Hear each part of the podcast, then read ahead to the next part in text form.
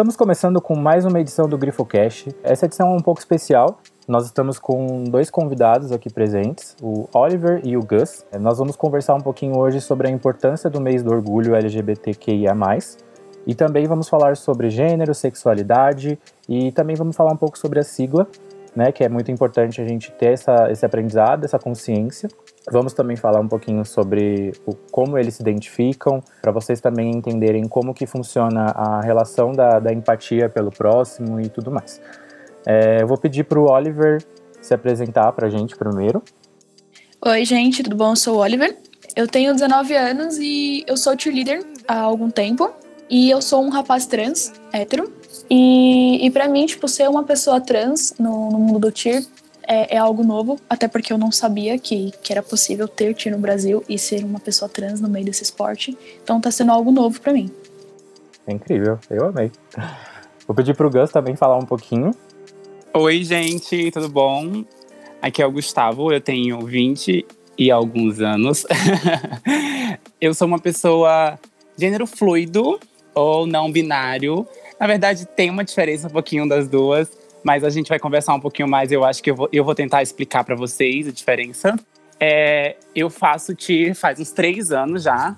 Comecei no universitário, depois pro All Stars. E eu simplesmente amo, amo, amo, amo. É meu esporte favorito, inclusive é o único esporte que eu faço. Eu entrei por causa da dança e é um lugar que eu me senti muito, muito, muito acolhido. Boa, perfeito. É, e agora eu vou querer começar já fazendo com uma pergunta, levantando um questionamento, né? Como eu disse no início, é, o porquê e a importância do mês do orgulho ser em junho e ter esse mês, né? Existem muitos pontos dentro dessa história que eles são extremamente importantes para a conscientização pública e é bom vale ressaltar que o mês do, do orgulho ele foi escolhido para representar justamente no mês de junho por conta de uma revolta de Stonewall que aconteceu em Nova York. Não sei o que vocês sabem sobre, mas eu queria que a gente conversasse um pouco sobre isso, sobre um pouco da manifestação que rolou lá. A gente vê muito na internet que as manifestações elas ocorreram no dia 28 de junho, que é o dia do orgulho, no ano de 69, e foi lá nesse bar que tem o nome, né, referido na, no tema, na temática, e duraram seis dias, segundo as pesquisas na internet, e ela é considerada como um dos eventos que tem a luta mais importante para a conquista dos direitos igualitários.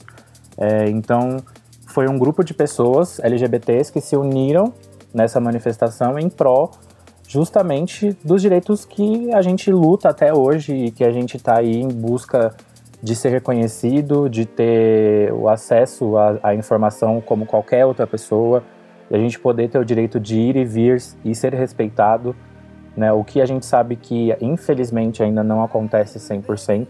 A gente sofre muito com isso ainda. É, muitas pessoas ainda acham que tem o direito de opinar e de apontar o dedo, falar o que a gente tem que fazer ou não. E eu queria ouvir de vocês um pouco sobre isso, o que, que você, de conhecimento ou de experiência, é, ou até de importância mesmo, que vocês sentem dessa, dessa data, desse mês e dessa temática. Então, galera, é, eu sou o Rufus, hoje eu estou aqui também para mediar esse debate aqui, essa conversa com, com os convidados, junto com o Guzo e com a Carol. E no meu conhecimento, assim, eu não tenho muito sobre sobre historicamente como começou todo esse movimento, mas sempre escutei falar e sempre é, vi pessoas agindo dessa forma de negligenciar a presença, a vivência da LGBT na sociedade, LGBTQ é, na sociedade. Então, eu acho que seria legal também vocês aproveitarem para acrescentar tudo isso que vocês passam, é, porque eu acredito que seja mais sorte com vocês do que comigo, que eu sou um gay cis, apesar de ser negro, tipo, acontece mais com vocês. Eu acho que é mais exposto assim, mais explícito. E eu ia perguntar também, aproveitar para vocês incrementarem na resposta de vocês, se vocês sentem que em algum momento, tipo, na vida de vocês, assim, lugares que vocês estão, que a galera tenta diminuir vocês, diminuir o que vocês são, e como vocês se sentem em relação a isso também. Bom, para mim, no começo foi, foi um pouquinho difícil. Eu me descobri trans, eu tinha 13 anos, mais ou menos é, foi através de uma sessão de terapia. E quando eu, eu falei abertamente sobre isso para minha família, eu tinha por volta dos meus 15 anos, então demorei quase dois anos para contar sobre isso. Mas, meu, questão de escola, essas coisas, foi um momento muito difícil para mim. Porque foi quando eu comecei a, a mudar o meu estilo, comecei a me vestir realmente como um menino, eu comecei a cortar o meu cabelo e, e comecei a me portar como um garoto que eu sou. Então, para mim foi um pouco difícil porque as pessoas já me olhavam, tipo, meio estranho. Já teve casos de, sei lá, eu tá na perua indo pra escola e ninguém queria sentar do meu lado, sei lá, por eu ser trans ou diferente. Mas com isso, tipo, com o passar do tempo, isso foi mudando. Porque até porque as crianças não nascem preconceituosas nem nada. Então, tipo, elas só se espelham em, em um adulto. Então, com o passar do tempo, isso para mim foi sendo comum. Até porque, tipo, eu acho que se eu tivesse o apoio da minha família, é, o que vinha de fora eu conseguiria aceitar de boa. Acho que pro Gus agora, eu, eu ia perguntar mais sobre se a galera tem uma confusão, assim, um pouquinho em relação ao gênero fluido. E aproveitar de você explicar mais sobre, tipo, o que você sente em relação a isso, sabe? Mas nesse lado, tipo, ao gênero fluido e não tanto ao trans, né? Porque são coisas diferentes e ainda assim eu acho que, é, que tem um negócio da confusão. Então, gente, é, eu sempre soube que eu era diferente, desde criança mesmo. Mesmo quando a gente não sabe, né? Tanto que quando eu era criança, como eu falei, eu tenho 20 e muitos, provavelmente eu sou o mais velho daqui. Na minha época, aquelas, né, bem velha. Mas, tipo assim, eu não tinha tanto acesso à internet tão fácil como a gente tem hoje em dia. Então, eu não tinha conhecimento. E quando eu era criança, como eu já sabia que era diferente, mas eu não sabia o que, que era. E na minha cabeça só tinha é, trans e travesti, que nem trans a gente falava, né? Era só travesti. Então, na minha cabeça, eu também eu achava que eu seria travesti, que eu queria que eu ia virar mulher, né? Porque eu não tinha tanto conhecimento. Aí, mas então, desde, desde muito novo, eu sempre fui muito afeminado. Sempre, sempre, sempre. Tanto nos trejeitos, quanto no jeito de vestir, de me portar. E lógico, sempre sofri muito preconceito por isso, como o Oliver também. Na época de escola, gente, para qualquer LGBT, eu acredito que é terrível né? E aí, assim, só que hoje em dia, quem me vê, a primeira coisa que pensa é, ah, é mulher. Ou quer ser mulher, ou tá se transicionando. As, porque eu sou muito, muito, eu sou muito feminina mesmo. Cabelo grande, unha grande, eu uso roupa feminina. E aí as pessoas já subentendem, tipo, elas não, elas nem chegam nem a perguntar. Elas já chegam e falam, já chegam me tratando no feminino, já chegam perguntando: "Ah, mas você não tem nome feminino? Ah, você não vai mudar? Ah, você não sei o quê" elas já entendem, já, tipo assim, já resumem que eu vou ser mulher, que eu quero ser mulher, que eu tô na transição. Elas não chegam e nem perguntam. Aí, por exemplo, chega e pergunta meu nome, eu falo Gustavo, porque eu adoro meu nome, inclusive. Não tenho vergonha nenhuma do meu nome, eu adoro. Aí as pessoas já falam, nossa, mas você não tem um nome feminino, você não tem, sei lá, você é tão menina, não sei o quê. E isso até dentro do meio LGBT, né? Até pessoas trans, que eu, que eu conheço algumas pessoas trans, quando elas me conhecem, ela fala: Nossa, mas você é tão feminina, você é mais mulher do que eu, quando, quando alguma mulher trans vem falar comigo. Eu acho super engraçado. Mas é então, falando mais sobre o gênero em si, né, que eu me considero gênero fluido. O que seria? Gênero fluido é que eu não me considero nem homem nem mulher, eu transito entre os dois. Aí, diferente do não binário, eu gosto de falar não binário porque não binário, querendo ou não, tá mais popular hoje em dia do que o gênero fluido, né? Só que o não binário normalmente é a pessoa que não se, não se define entre os dois, ela é o meio, vamos supor. Então ela não é nem homem nem mulher.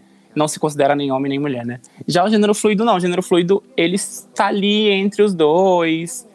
Mas aí como eu me considero mais assim entre um e outro, eu prefiro falar que eu sou gênero fluido, apesar de ser parecido, mas aí que nem eu falei, quando alguém me pergunta ou fala, eu já falo não binário, que a pessoa já tem um pouquinho de conhecimento, aí depois eu vou explicar. Não, é assim, assim, assado. Oi, gente. Eu sou a cota hétera do programa de hoje. Muito bem acolhida aqui. É, eu sou a Carol, para quem não me conhece de outros programas. E eu queria fazer uma pergunta, na verdade, pros, pros dois. Sobre essa, essa questão que o Gustavo falou do nome. É, a gente sabe que na nossa sociedade muita gente tem um, sei lá, algum problema em tratar as pessoas pelo nome delas, né? Fala nome social, eu acho. enfim, as pessoas têm um, grande problema, às vezes, quando quando a pessoa transpassa pela, pela transição e a pessoa acha que ela pode chamar pelo nome antigo, né, que a pessoa, que a pessoa tinha. Enfim, elas por algum motivo as pessoas não entendem que você tem que chamar a pessoa pelo nome que ela quer ser chamada. E aí eu queria que vocês contassem um pouco sobre isso. É, enfim, se vocês já sofreram algum, algum tipo de preconceito nesse sentido, sabe? Algum, algum ataque, alguma coisa assim. E, e de que forma vocês lidaram com isso? Como vocês lidam? É... Porque, assim, pra mim, na minha cabeça, pelo menos, é uma questão muito simples o seu nome é Gustavo, seu nome é Gustavo, seu nome é Oliver, seu nome é Oliver. E, assim, acabou. Mas muita gente, eu, eu acho que não tem ainda essa, esse tato de entender. Claro que eu sei que tem algumas pessoas que fazem por mal, sim. Mas eu acredito que talvez outras não, sabe? Que seja mais falta de informação. E aí vocês podiam falar um pouquinho sobre isso também. De que forma vocês lidaram com essas situações pra gente também tentar entender como que a gente pode falar com quando acontecer, sabe? Se a gente vê uma situação dessa, o que a gente pode fazer, se a gente deve fazer alguma coisa. É, bom, no começo foi, foi um pouquinho difícil, principalmente em época de escola, porque, ah, tipo, quando eu falei pra minha família que eu, que eu era um rapaz trans, eles de cara, tipo, super aceitaram, uma boa, é, me acolheram. E a minha mãe, inclusive, ela, ela ajudou a escolher o meu nome. Então foi, foi um momento muito marcante, foi um momento bom. Mas eu já estava começando a me incomodar quando as pessoas me chamavam pelo meu outro nome, pelo meu nome de batismo. Então isso me incomodava bastante. Aí foi quando eu comecei a falar para as pessoas de Ei, meu nome não é tal, meu nome é Oliver, tal. Tipo, eu super ficaria feliz se vocês me chamassem assim. E na época da escola foi um pouquinho difícil também, até por conta da lista de chamada. E, gente, todo mundo aqui já passou pelo ensino médio sabe o quanto adolescente não perdoa. E então foi, foi um pouquinho difícil no começo, mas por volta do segundo, terceiro ano, o pessoal já foi bem mais de boa, já foi bem mais cabeça aberta. Questão de trabalho também foi no começo sempre é difícil, não vou não vou mentir falar que ah, se eu chegar e falar que meu nome é Oliver tá tudo certo. Mas chegar com jeitinho, conversar, até mesmo pessoas que você, sei lá, vai ter um contato agora que você acaba de conhecer, é, eu sempre chego e falo, ah, meu nome é Oliver, tudo bom e tal, e por aí vai. Então elas meio que não, não perguntam muito ou não procuram saber. Bom, é, como eu falei também, no meu caso, eu, o meu nome é Gustavo e eu adoro meu nome, não tenho problema com isso. Comigo, o que acontece normalmente é com relação ao pronome. Que, como eu falei, as pessoas já, já querem me tratar no feminino, já, já me resumem ao feminino, né? E aí já, já começa a me tratar no feminino. Algumas chegam e perguntam: ai, como você quer ser tratada? E eu, particularmente, e também acho que como gênero fluido, eu falo tanto faz. Porque assim, não, é, particularmente, eu, prefiro que seja ele por causa do meu nome e é mais fácil. Mas quando são, umas, quando são meus amigos, pessoas mais próximas, pode me chamar de feminino, tanto faz. Mas eu já chego e falo pra pessoa assim: olha, tanto faz, trata como você, como você se sentir melhor. Porque assim, eu também acredito que, querendo ou não, tipo, se eu falo que é um masculino e a pessoa me vê que eu sou totalmente feminino, feições femininas, cabelo e afins, eu, eu acredito assim que a pessoa vai dar um bug na cabeça, né? Então eu falo assim: olha, trata como. Fala como você se sente melhor. Mas eu, particularmente, não tenho problema em usar o ele ou ela quando, quando for me tratar. Na verdade, eu até prefiro que a pessoa venha e me pergunte do que simplesmente já chegue me tratando no feminino achando que eu vou querer, que eu prefiro ser tratada no feminino. Eu só queria fazer um comentário aqui pra gente ver quanto que é legal. Tipo, mal começou o podcast, eu já tô, tipo, achando muitas diferenças entre, entre vocês dois. E é, tipo, isso é muito legal da gente expor e, e entender melhor como é que funciona também. Porque apesar de, tipo, na nossa cabeça, assim, é, não ser a mesma coisa, tem muita gente que acha que é. E agora que a gente tá conseguindo ver melhor as diferenças conversando com vocês, então, tipo, eu já tô. Meu Deus, que incrível, sabe? tipo, apesar de, de ser bem sutil, sutil é naquelas, entre aspas, as diferenças, cada um tem o seu jeitinho, sabe, de lidar com as coisas, tipo, tem, acontecem de coisas diferentes. Então eu acho que isso é muito importante também na hora da gente abordar alguém, né? Tipo, que a gente. Em relação ao pronome, assim, que a gente não, não tem segurança, total segurança com qual pronome usar, eu acho também importante perguntar, igual você tinha falado, você tinha comentado, né, de que é, perguntar eu acho que sempre é melhor, mas vocês se sentiriam desconfortáveis caso é, alguém que vocês não ou já se sentiram confortáveis alguma vez, caso alguém algum estranho que vocês não conhecem ou uma pessoa que vocês acabaram de conhecer errasse assim o pronome de vocês, tipo, Como é que vocês lidariam com isso? Ou lidam com isso? Então, como eu falei que eu particularmente não tenho problema, normalmente não, quando a pessoa vai e confunde. Só que sempre tem aqueles casos de pessoas que querem forçar uma, uma amizade, forçar uma intimidade que não tem e vem fazer, tipo, alguma brincadeirinha, vem fazer alguma coisa. Aí eu já, quando eu, Principalmente quando é homem hétero, né, gente? Homem hétero que quer fazer uma brincadeirinha, fazer uma coisa assim. Como eu, eu não gosto de brigar, eu sou um pouco barraqueira, mas eu não, eu não, eu não quero procurar o barraco, sabe? E aí, pra não causar, eu já fecho a cara, ou então eu já faço aquela cara assim, tipo, de. Não, para, mas eu não falo, mas eu, eu faço a pessoa meio que entender que eu não gostei e para ela ver se ela se toca. Mas aí, se não se tocar e se eu ver que a pessoa não tem intimidade comigo, eu vou falar. Fala, olha, a gente não é amigo, você mal me conhece, tá tentando forçar uma intimidade que não existe. Então, assim, menos, né? Vamos me tratar do jeito que eu quero, por favor. Como a, a Ká tava falando, né, antes, infelizmente, muitas pessoas, a gente não acaba não sabendo, né, se elas não chamam vocês pelo nome social porque elas não sabem como lidar ou porque elas não querem né? Porque tem essa, essa diferença na nossa sociedade. Porque, infelizmente, o mês do orgulho ele existe e ainda vai continuar existindo porque existem pessoas que fazem parte desse meio social, dessa minoria, que sofre todos os dias. É, a gente sabe o como é alto o número de pessoas trans que morrem diariamente. É triste você ver uma coisa dessa você vê como as pessoas que são travestis sofrendo na rua, como elas é, acabam sendo mortas por muito pouco, né? Porque a gente sabe que as, na maioria das vezes as pessoas só matam e batem porque não vão com a tua cara.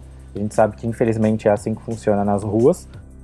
Eu queria ouvir de vocês um pouco é, sobre a relação social mesmo, assim, nas ruas, os olhares, é, as coisas que vocês observam, como isso afeta vocês, se afeta ou não. É, se vocês aprenderam a lidar com isso, de que forma, sabe? Um pouco mais relacionado mesmo nas ruas, assim. O que, que vocês já sofreram e vocês tiveram que lidar? Bom, eu acho que foi o que eu, na rua que eu tive que lidar mais. Ah, eu acho que foi em, em momentos de comprar roupas, sei lá, das pessoas olhando meio torto assim, tipo, nossa, é menino, é menina, ou sei lá. Meu, uma coisa, tipo, na rua também que incomoda bastante é o, o uso do banheiro público. O que me incomoda muito. Porque normalmente eu, eu sempre prefiro usar o, o, o, banheiro de deficientes. Que é tipo, sei lá, as pessoas podem utilizar. Vamos supor, quando eu vou no banheiro feminino, tipo, eu evito bastante, até por conta dos olhares. Que as pessoas ficam tipo, ei, mas aqui é um banheiro feminino, não pode. Aí, tipo, quando eu vou no banheiro masculino, sei lá, tem tipo às vezes não tem as cabines, essas coisas. Então eu sempre tô optando por usar o, o banheiro de deficientes, que é o lugar onde eu vou ser menos julgado. Bom, então, com relação a essa parte do social, da sociedade, enfim, porque assim, eu não sou daqui de São Paulo, né? Eu sou de Rondônia, é, da capital. Mas assim, mesmo sendo da capital, lá é uma cidade muito pequena em comparação a São Paulo. Agora imagina, eu desse meu jeito, assim, andando no meio da rua, numa cidade menor, né, em relação a São Paulo, uma cidade majoritariamente evangélica, bem conservadora lá, querendo ou não. Então, assim, eu sof sofria, né, porque eu não moro mais lá, mas eu sofria pra qualquer coisa, tipo assim, de olhares para qualquer coisa, literalmente. Se eu saísse da minha casa pra ir pra parada pra pegar um ônibus, todo lugar eu tinha olhar. É, se eu fosse para um shopping. Nossa, gente, ir no shopping era um evento, todo mundo me olhava. Ainda mais que o meu cabelo é grande, é cacheado, é alto, eu já tive ele várias cores, então assim, eu por si só já chamo muita atenção. Aí as pessoas vão me olhar em qualquer lugar. E tem muito essa questão também que o Oliver falou, tipo, quando me olham, fica nessa, é menina ou menina? É menina? Eu odeio quando falavam isso. E com relação a uma coisa que o Oliver falou com o banheiro, é terrível. É terrível. Pro Oliver, eu acho que ainda é menos complicado, porque ele já se define. Ele é um homem, né? Ele é um homem, então ele sabe que, querendo ou não, ele tem que ir no banheiro masculino. E no meu caso, que eu me considero nos dois, eu me considero nos dois, mas eu sou muito mais feminino. Né? Então, assim, eu já sofri nos dois banheiros, tanto no masculino como no feminino. Quando eu tinha um cabelo um pouco mais curto, mais, mais alisado, eu era bem feminina já, eu ia no banheiro feminino com as, com as minhas amigas já sofri. Não, no banheiro pra mim não sofri, mas tipo, já vi, vi, via muitos olhares. Tinha muitas mulheres que ficavam incomodadas. E uma vez num shopping, é uma menina que trabalha no shopping pediu para me retirar do banheiro feminino. Tá, tudo bem, até aí, apesar de eu não ter gostado, querendo ou não, é compreensível. Mas esse mesmo shopping também, no banheiro masculino, eu já sofri ameaça. Então, o que, que a gente faz? Né? Como é que uma coisa tão simples, que é ir no banheiro, que a gente não vai no banheiro para fazer nada que não seja diferente do que qualquer pessoa, a gente sofre. E quando o Oliver falou sobre isso, de usar o banheiro de deficiente, eu super me identifiquei, porque eu também faço isso. Quando tem essa opção, eu também faço isso, porque é muito melhor. É, tanto que na época da escola, na época da escola eu prendia o xixi. Tipo, eu tive infecção urinária na época por causa disso, porque eu não, tinha, não me sentia vontade no banheiro. Quando era na hora do intervalo, eu não ia. Eu esperava acabar o intervalo e pedia para ir no banheiro no meio das aulas para poder pegar o banheiro menor, assim, é, sem gente, né? Porque eu não me sentia bem ir no banheiro quando estava com todo mundo, quando estava no intervalo, por exemplo. E até hoje ainda é um pouco complicado isso para mim. Tipo assim, é, até hoje mesmo, eu sendo muito bem com quem eu sou, eu não tenho problema nenhum. E apesar de ser muito mais feminino, é muito mais fácil eu ir no banheiro feminino, se fosse, se fosse o normal. Mas eu, hoje em dia, eu particularmente prefiro ir no banheiro masculino, que é até para quebrar um pouco mais os padrões, quebrar os paradigmas. Eu adoro isso, adoro poder quebrar esses padrões, porque eu quero que as pessoas fiquem olhando mesmo e se sintam, nossa, como assim? Só que eu sempre vou no banheiro com medo mesmo eu querendo fazer essa revolução e tudo mais, eu sempre vou no banheiro com medo. Eu queria fazer uma pergunta que acho que vale para os dois. É, vocês falaram de tipo ir no banheiro e usar o de deficiente porque vocês vão ser menos julgados e tudo mais. A gente sabe que o ambiente masculino, ele na maioria das vezes ele oferece algum tipo de perigo, sabe? Para, por exemplo, Tipo, se o Oliver for num banheiro masculino num shopping, pode ser que olhem ele torto, sabe? E, tipo, pode ser até que aconteça alguma coisa pior, sei lá, uma ameaça, alguma coisa. Porque, né, a gente sabe muito bem como é hétero. E pra você também, Gustavo, tipo, eles vão te olhar tipo, sabe, eu vou falar alguma coisa por causa do cabelo, por causa do seu jeito. Enfim. Aí, voltando um pouco nisso, voltando pro assunto da escola e tudo mais, além do banheiro, existiu algum outro ambiente onde você existiu e existe algum outro ambiente assim que vocês se sentiram ameaçados? Ou assim tipo que alguém falou aqui não é o seu lugar coisas assim? Ah sim teve teve sim. É, teve uma vez na igreja. Eu a minha família tipo é muito aberto em, em relação à, à religião então, tipo, cada um segue uma religião e tal. E eu, pela dádiva divina, tipo, acabei escolhendo ser católico. Só que eu não sou um católico praticante. Eu, de vez em quando, eu vou na missa para me sentir bem com Deus, essas coisas. Mas eu já fui, sim, uma igreja e eu me senti, tipo, meio ofendido pelo olhar das pessoas, sabe? Tipo, a mesma coisa de, ah, será que é menino ou menina? Tipo, ei, aqui é a casa de Deus, não pode, essas coisas. E eu também já fui julgado por uma criança de 9 anos dentro da igreja, então, tipo, isso para mim foi, foi o estopim de tudo. E, e uma vez é, me confessando com o padre, eu levei essa questão para ele, de como eu me senti, como aquilo tava, tava me magoando. E o que me surpreendeu bastante foi a atitude do padre porque é, na outra semana, durante a missa, ele foi aberto e disse, tipo, para as pessoas que a casa de Deus era muito bem-vinda para homens, mulheres, gays, trans e tudo, tudo bem. Então, tipo, aquilo me deixou muito confortável, mas no começo eu, eu tinha parado literalmente de ir nas missas por conta disso, por me sentir julgado pelas pessoas. Com relação à escola, é, além do banheiro, com certeza tem, que era as aulas de educação física. Era terrível, terrível, porque sempre tem aquela coisa do menino joga futebol, menina joga vôlei. Menino tá, fica com a quadra, menina fica não sei o quê. Então, na época da escola, tipo, ensino Não, e pior, aí o Oliver falando isso, eu me lembrei. Que eu passei a minha vida quase toda estudando numa escola católica. Eu saí de uma católica e fui pra uma outra católica. Escola de freira e tudo mais. E aí, na época do fundamental, eu não fazia nada de educação física. Eu ficava literalmente com as meninas, fofocando, brincando, rindo, sei lá, fazendo qualquer coisa, mas não fazia educação física, porque eu odiava.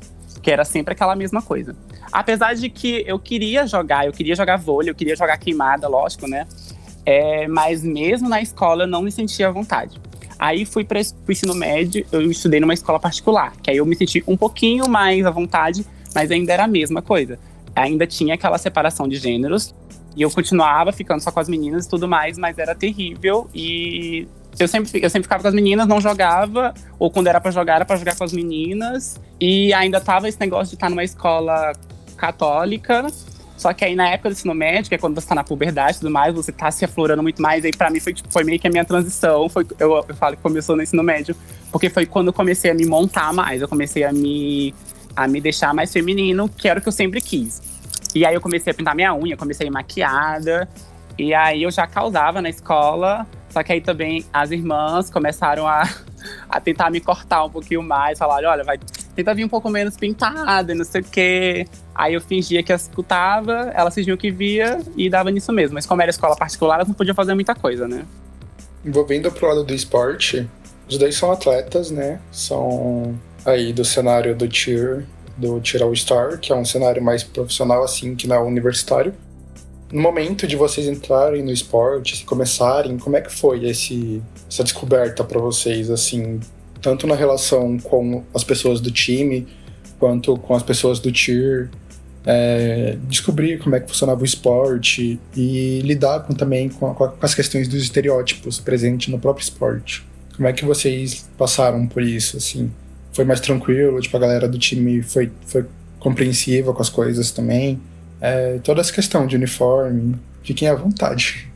Bom, é, como algumas pessoas sabem, tipo, quando antes de eu entrar pro tier, eu joguei futebol americano e, e até então eu não sabia da existência do, do cheerleader, tipo, aqui no Brasil. E, e mesmo quando eu jogava futebol americano, meu, foi uma barreira tremenda para entrar no time, até porque o futebol americano é, é um esporte composto por homens, né? Então chegou lá, eu todo magrelo, tipo, com corpo biológico feminino. Então foi, foi meio difícil. É, até para acompanhar a rotina de exercício deles e tal. E eu sempre ficava no banco. É que um dia eu, eu tava assistindo e o time adversário tinha é, uma equipe de cheerleader. Aí eu falei, caraca, meu, eu não sabia que isso tinha aqui no Brasil e tal. Aí eu saí do futebol americano e fui pro circo. E no circo eu conheci uma garota que é, ela era do cheer, que foi do Little Monster, na época foi o meu primeiro time, foi onde eu iniciei. E ela falava, meu, você tem, você tem altura, você tem força, vamos pro esporte, que não sei o quê. Eu falava, nossa, mas tipo, o cheer não era uma coisa só de meninas? Ela falou, não, lá o pessoal tipo, muito aberto e tem meninos, tem meninas. Então o pessoal é, é muito livre para isso. E eu acabei indo fazer o tryout delas, na época era um time de sideline, e eu acabei passando e ficando. Aí na, na, primeira apresentação, tipo, do jogo de futebol americano do que as meninas é, animavam, foi um pouco difícil na questão do uniforme. É, mesmo elas sabendo, tipo, que eu sou um rapaz, tal, essas coisas, e elas sempre tentaram fazer eu me sentir o mais confortável possível. Então, sempre me incluíram, tipo, como menino. Mas, mesmo assim, uma vez ou outra, tipo, não dentro do time, isso nunca me aconteceu. É, às vezes, tipo, pessoas dos outros times olhavam assim e ficavam, caraca, tipo, é um menino, uma menina. Mas foi no começo eu me senti meio, putz, será que vai acontecer isso ou não vai acontecer? Mas eu me surpreendi bastante com o carinho das pessoas e a forma de como eles foram abertos comigo. E hoje em dia tá, foi, foi muito fácil, tipo, hoje em dia tá sendo bastante fácil. É, até porque tá, tá sendo uma coisa comum entre os times e, e entre o esporte. Então as pessoas estão aceitando isso mais e estão vendo isso com outros olhos. Então tá sendo bem bacana falar minha, a minha entrada no TIR, né? Que é assim, eu sou das artes, né? Eu sempre fui da dança. Eu comecei a dançar meio que profissionalmente, comecei a trabalhar com isso, porque dança é a coisa que eu mais amo fazer na vida. E sempre, desde criança também, sempre, sempre, sempre amei tudo com relação a líder, filmes, é, séries e tudo afins, né? E aí também, quando eu vi que lá na minha cidade o tiro universitário estava crescendo, eu fiquei super empolgado. Eu comecei a fazer educação física por causa da dança, né? Eu queria me profissionalizar mais por causa da dança. E aí eu vi que o tiro estava tava bombando na minha cidade, na, no, na universidade.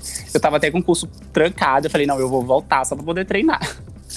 Aí eu voltei pro curso, tentei abrir o, a equipe no meu curso, não deu certo. Aí eu fui para outra, para outra equipe de outro curso só para poder participar, né? Aí na primeira apresentação foi nos jogos lá que tem, era só apresentação, né, nem competição. E eu, lógico, que fui com a roupa feminina. Causei no primeiro no, no dia da apresentação. Mas aí, assim, o bom é que o TI, querendo ou não, bem estereotipado, é um esporte mais feminino, né? Como as pessoas falam. Mas além de ser mais feminino, lógico que tem muito homem, mas é um esporte mais aberto para a classe LGBT. Então, o que mais tem no TI é gente LGBT. Então, a gente se sente muito acolhido dentro do esporte. Mesmo tendo. E até os, os héteros, os homens héteros, eles são mais abertos à classe LGBT, eles são mais aceitos. É muito, muito, muito raro ter alguém no TIR que é homofóbico, que é preconceituoso. Gente, é, eu acho que eu nunca vi. Então, assim, você se encontra num esporte que você se sente acolhido, você se sente bem. Como eu falei, na época da escola eu não fazia nenhum esporte, eu odiava, porque eu não, gostava, não, não me sentia acolhido por nenhum esporte. E no TIR foi totalmente o contrário. Tanto que quando eu entrei no TIR, além de eu já, já ter amado de cara, porque eu já gostava, eu comecei a levar muito mais a sério e comecei a poder a levar os treinos mais a sério. Eu comecei a me dedicar muito mais pessoalmente, não só pelo esporte, mas pessoalmente, porque o esporte me fez querer evoluir muito mais. A gente falou bastante de, de gênero, né? A gente explicou bastante sobre identidade de gênero. O Oliver ele falou um pouco sobre trans, que é como ele se identifica.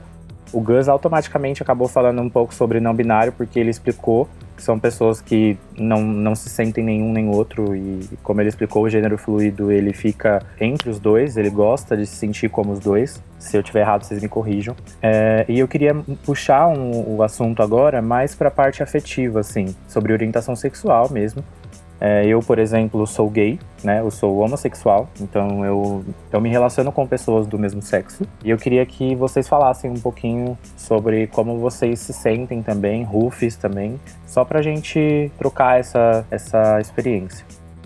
Eu me identifico como cis, né? Eu sou um homem cis gay e negro. Eu acho que eu gosto de enfatizar esse negro sempre.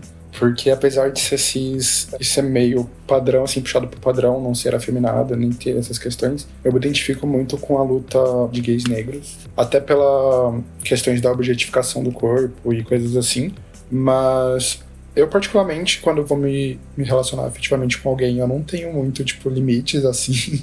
Eu acho que vai muito mais de como a pessoa se expressa, né? De como ela lida com o mundo, lida com as coisas dela, com a personalidade dela, do que em relação externa, tipo, em relação ao corpo em si, ter esse, é, essa vontade carnal. Acho que eu sou muito mais de questões psicológicas, assim, acho que tá certo dizer isso, não sei. De como a pessoa lida com as coisas, de como ela interage com as coisas. Acho que isso me atrai muito mais.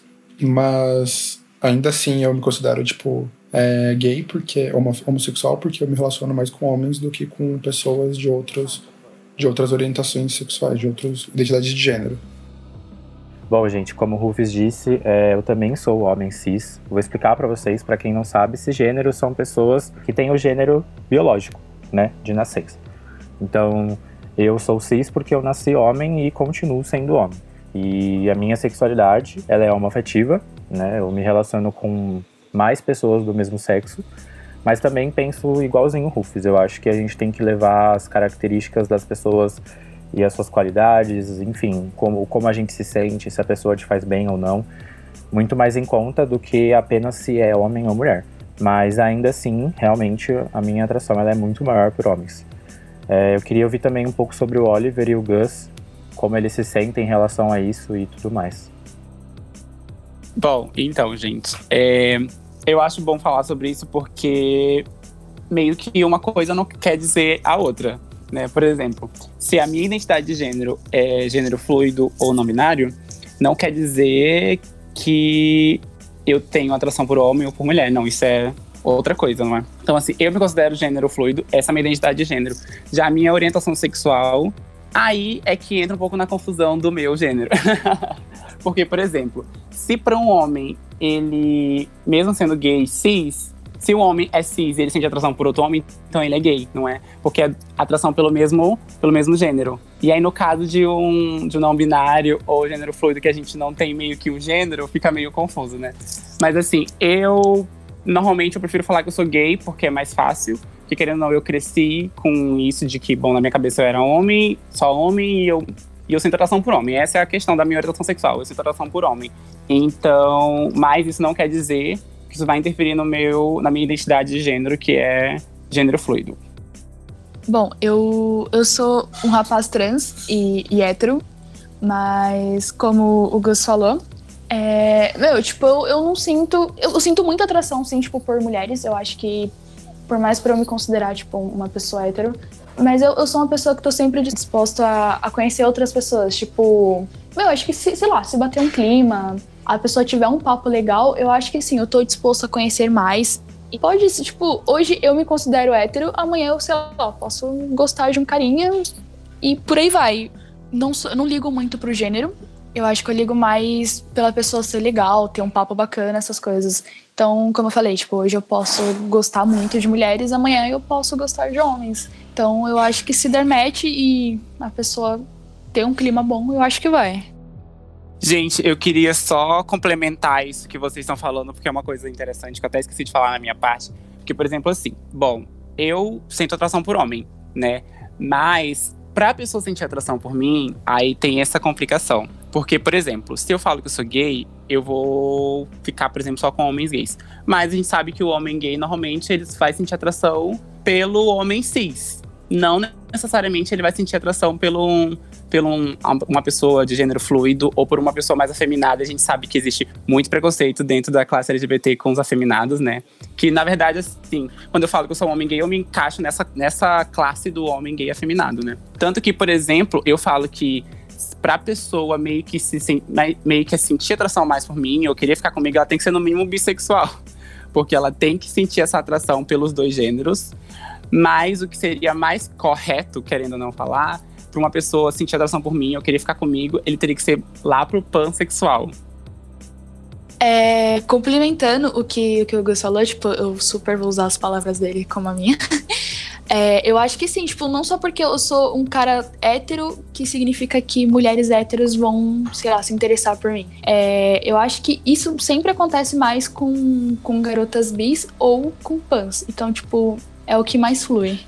Vocês tocaram num assunto que é muito interessante, que é justamente essa questão afetiva barra o gênero oposto, tipo, da outra pessoa ou de quem vocês vão se relacionar. E o Oliver falou uma coisa que é muito legal sobre a relação das mulheres. Tipo, nem todas as mulheres héteros elas compreendem o fato de homens trans e de toda a questão da identidade de gênero e sexualidade, e a gente sabe que muita gente não compreende isso, não consegue entender nem lidar. E eu queria saber de vocês, é, como vocês se sentem, tipo, com isso, sabendo que tem pessoas que levam outras coisas em consideração e sei lá, se isso machuca vocês de alguma forma, é, por vocês se sentirem talvez excluídos, não sei de repente acontece, a gente fala muito sobre é, hoje em dia a solidão das minorias e tudo mais. E eu queria saber como vocês se sentem nesse ponto. Como eu falei, o que acontece? É, por exemplo, eu tenho 20 e muitos anos e eu nunca namorei. Eu atribuo isso um pouco por eu, morar, por eu ter morado numa. vivido minha vida quase toda numa cidade um pouco menor, então lá era bem mais complicado com relação a isso.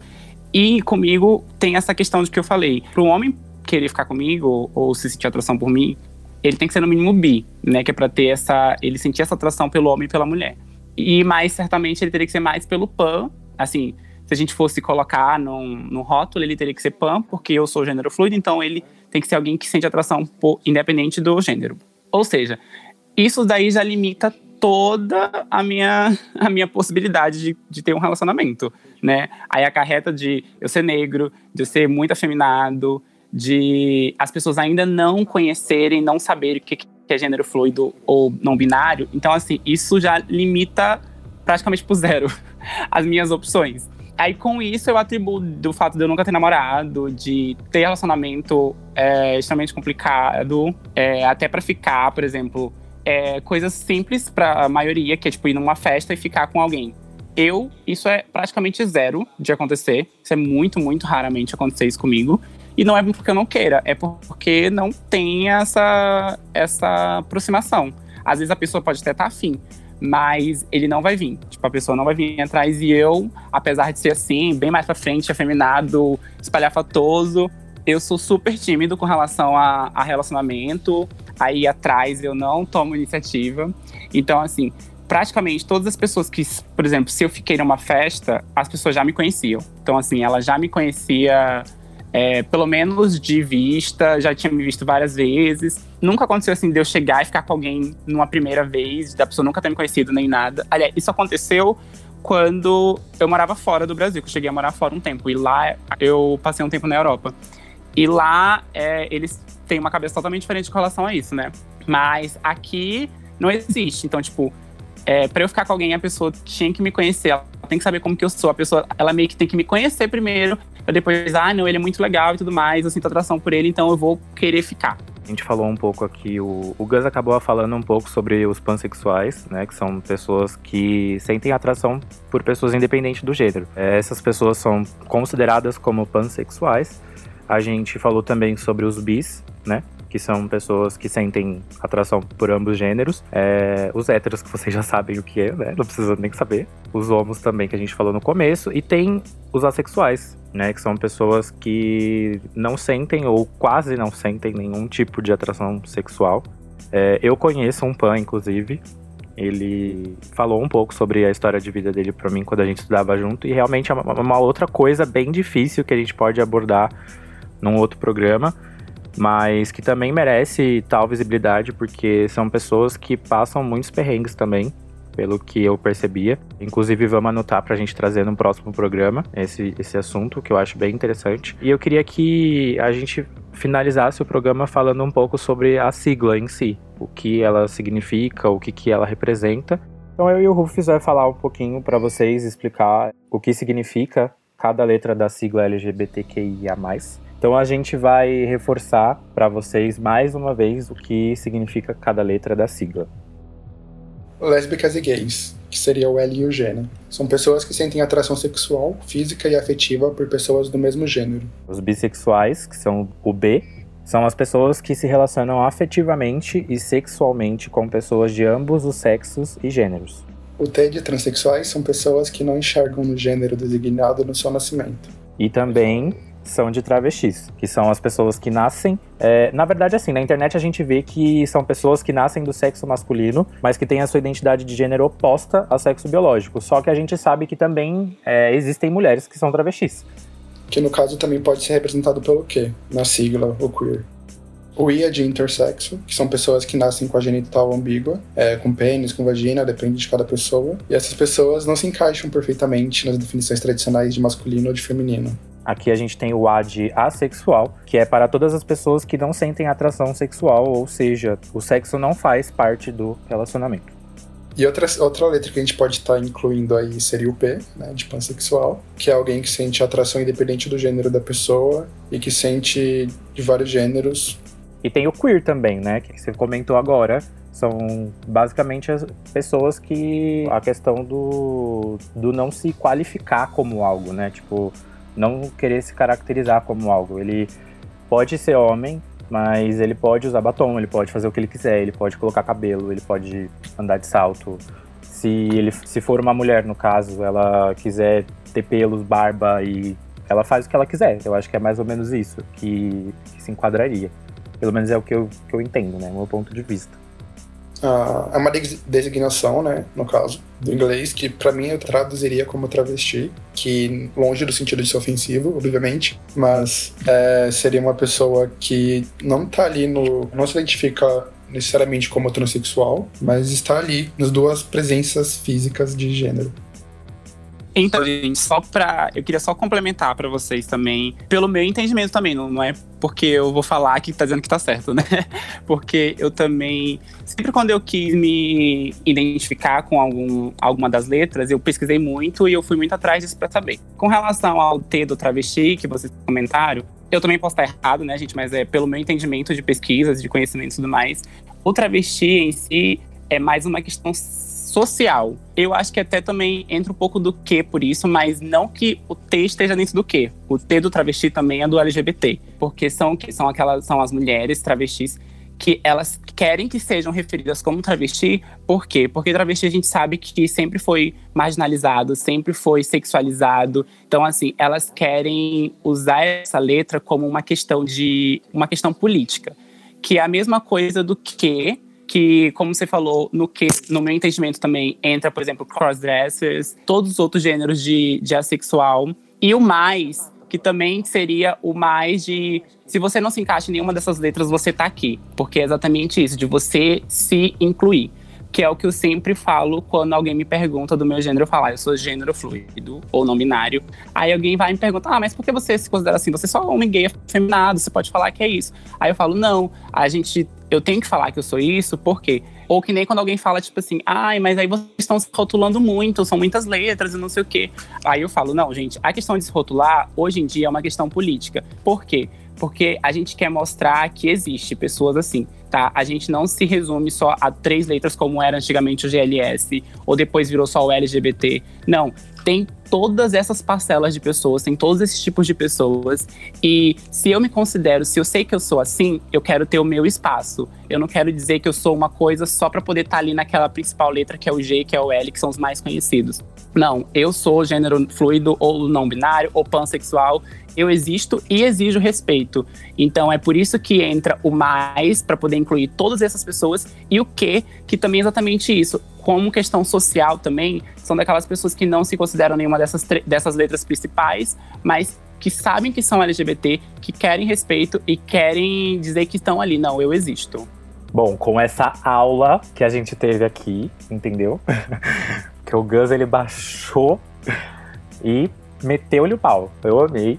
É, ficou muito incrível. Gente, o programa de hoje ficou sensacional. Só queria dizer isso mesmo. Eu adorei. Eu acho que ficou muito o que a gente queria mesmo. Passar a conscientização pública e dar na cara da sociedade o que a gente é, o que a gente quer ser e o que a gente quer como objetivo principal, que nada mais do que respeito. Eu acho que é a única coisa que a gente quer exigir. Eu vejo muita gente quando vê nossa luta falando assim: ah, essa galera quer tudo, quer um monte de coisa, eles estão querendo exigir demais, mas a única coisa que a gente quer é respeito, ser respeitado é, e ter o direito de ir e vir aonde a gente quiser, de entrar num banheiro sem sofrer preconceito, de entrar na escola sem sofrer qualquer tipo de bullying que seja, porque a gente sabe que as crianças que são as crianças LGBTs, elas crescem com uma dificuldade muito séria de, de uma questão social, porque elas sofrem desde pequena, então nós sofremos desde pequeno e isso impacta na nossa vida, no nosso futuro, é, no nosso cotidiano, e que as pessoas parem, que as pessoas parem de querer rotular e de querer tratar as pessoas como elas não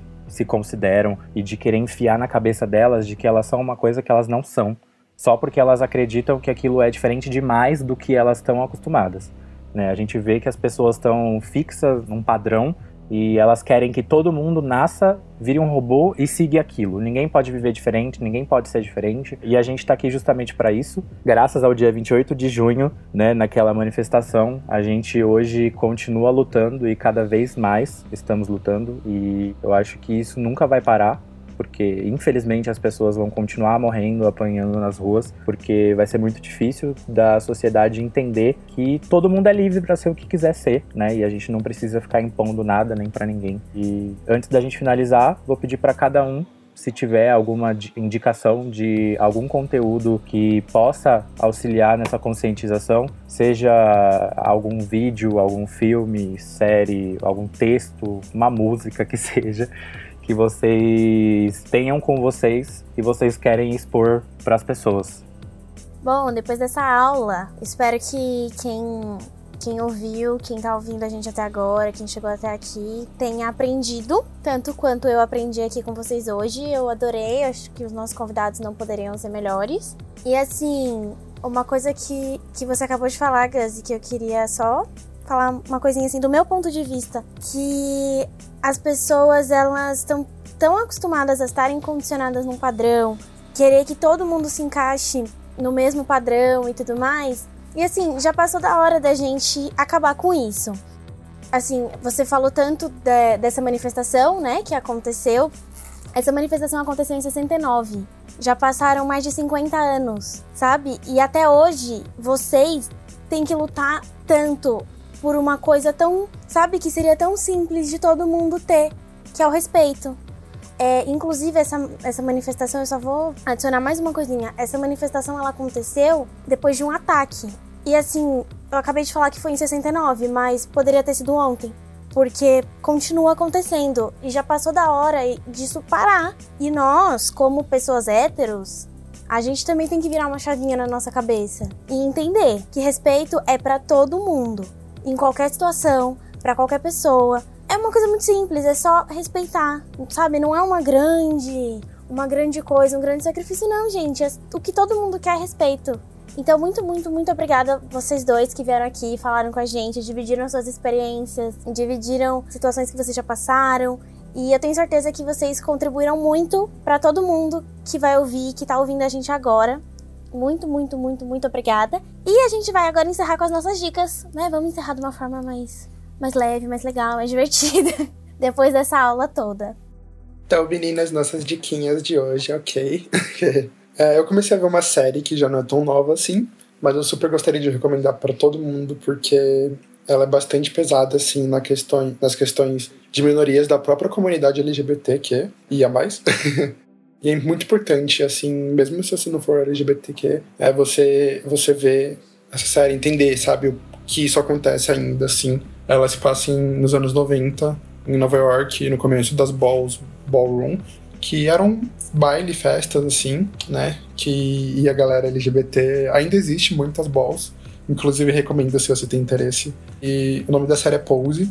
É, tem também um filme que eu não lembro quem dirigiu, mas chama Paris is Burning, que para vocês ficarem mais próximos aí, é, tem um pouco de conflito e é mais ou menos na mesma época que a RuPaul tava tava crescendo no, no, cenário. Então vocês conseguem linkar muito tipo da história dela também com, com esse filme. E com, com, com Pose também, porque é mais ou menos a mesma época ali, aquela época de luta, de estar tá crescendo os casos de HIV, de surgir a doença. Mostra muito, inclusive, vários personagens falando de como a vida era antes da HIV e como ficou depois sabe? Tanto em relação ao preconceito quanto em relação à liberdade que você tinha sexualmente, assim. E é muito interessante da gente ver esses pontos de vista. Eu gostaria de recomendar também. Eu não sei como abordar o, o, o pronome, então eu vou falar uma, mas em relação à pessoa, que chama atriz.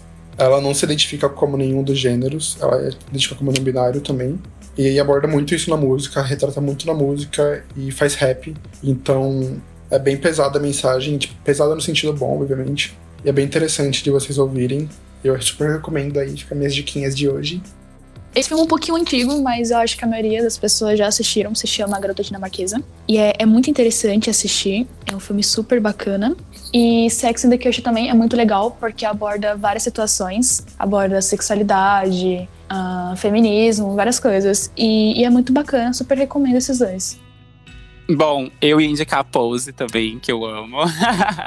Mas que bom que já indicaram, eu posso falar outra coisa também. Assim, eu, como eu sou do meio LGBT, e como eu falei, quando eu tava tentando me, me identificar, eu fui pesquisar, eu fui estudar, eu fui atrás. Mas a gente, a gente costuma falar que a gente que é LGBT, a gente não tem obrigação nenhuma de ensinar as pessoas, porque a internet tá aí para isso, né? Mas, assim, hoje em dia, um canal extremamente importante é o YouTube, porque tem N's criadores de conteúdo LGBT. Então, assim, se você quer aprender sobre qualquer coisa, você joga no YouTube que você vai ver. Tanto que a primeira vez que eu ouvi a palavra, a expressão não binário foi de um canal da Briana Nask, que é um do, do meus, das minhas indicações, que na época ela usava até um outro nome. É, foi a primeira vez que eu ouvi a expressão não binário e eu me identifiquei super e falei, nossa, é isso que eu sou. E aí depois eu comecei a pesquisar muito mais. Então, assim, é o canal da Briana Nask. E um outro canal também, que é o Põe na Roda, que é bem mais conhecido. Ele começou meio fazendo umas sketches, fazendo uma comédia, né? Todo voltado para LGBT. Ele continua fazendo parte da, da comédia, mas ele também sempre faz algum vídeo mais, querendo ou não, é educativo. Por exemplo, ele já pegou o que pessoas trans ouvem, o que homens trans ouvem, o que pessoas bissexuais ouvem. Então, tipo assim, é um canal que te ajuda e te diverte ao mesmo tempo. Bom, gente, é isso. Queria agradecer o Oliver e o Gus por ter vindo participar desse bate-papo com a gente, trazer um pouquinho de aprendizado para todos nós. É, eu acho que é super importante dar esse, esse espaço de fala, trazer essa visibilidade. É, e como a gente falou aqui, a gente vai sim fazer um futuro programa relacionado aos pansexuais e os assexuais. E aí a gente vai trazer mais ainda para vocês conteúdos interessantes é, e aprendizados. Nós, LGBTs também, porque por incrível que pareça, dentro do meio LGBT também existe muito preconceito e muita falta de conscientização. É, então é muito importante que a gente trabalhe esse tipo de conteúdo mesmo entre a gente, até para a gente também compartilhar as experiências, as vivências, porque somos pessoas completamente diferentes, embora a luta seja a mesma, entre aspas, né? Porque a gente luta junto, mas cada um tem a sua luta, porque são objetivos diferentes. E eu acho que isso vai crescer cada vez mais e vai ajudar com que a população compreenda. E se todo mundo se juntar para fazer esses aprendizados que a gente adquire no, nos dias, rode na sociedade, tudo vai ficar mais fácil para a gente futuramente. Talvez para os nossos filhos ou para os nossos netos, a gente ainda não sabe. Mas o objetivo é que um dia isso seja concretizado. Queria agradecer por mais um programa. E eu queria agradecer vocês também que escutam a gente e que está acompanhando o nosso podcast desde o começo. Se vocês tiverem dúvidas ou qualquer pergunta, qualquer coisa do tipo que vocês queiram entrar em contato com a gente, é só entrar lá no Instagram da Grifo, o Instagrifo AM, o Facebook também, tá? É Atlética Grifo AM. E acho que é isso. Vou deixar a Cá falar. Um beijo para vocês e até o próximo programa. Bom, gente, é...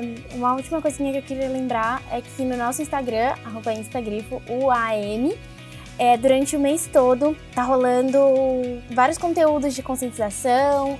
Então a gente falou um pouquinho sobre a sigla, a gente explicou por que esse é o mês do orgulho, a gente falou sobre o nosso trabalho como Grifo Sem Opressão, enfim, tem vários conteúdos bem legais lá. Então quem quiser conferir vai estar lá para sempre, então você pode ir lá olhar em qualquer momento.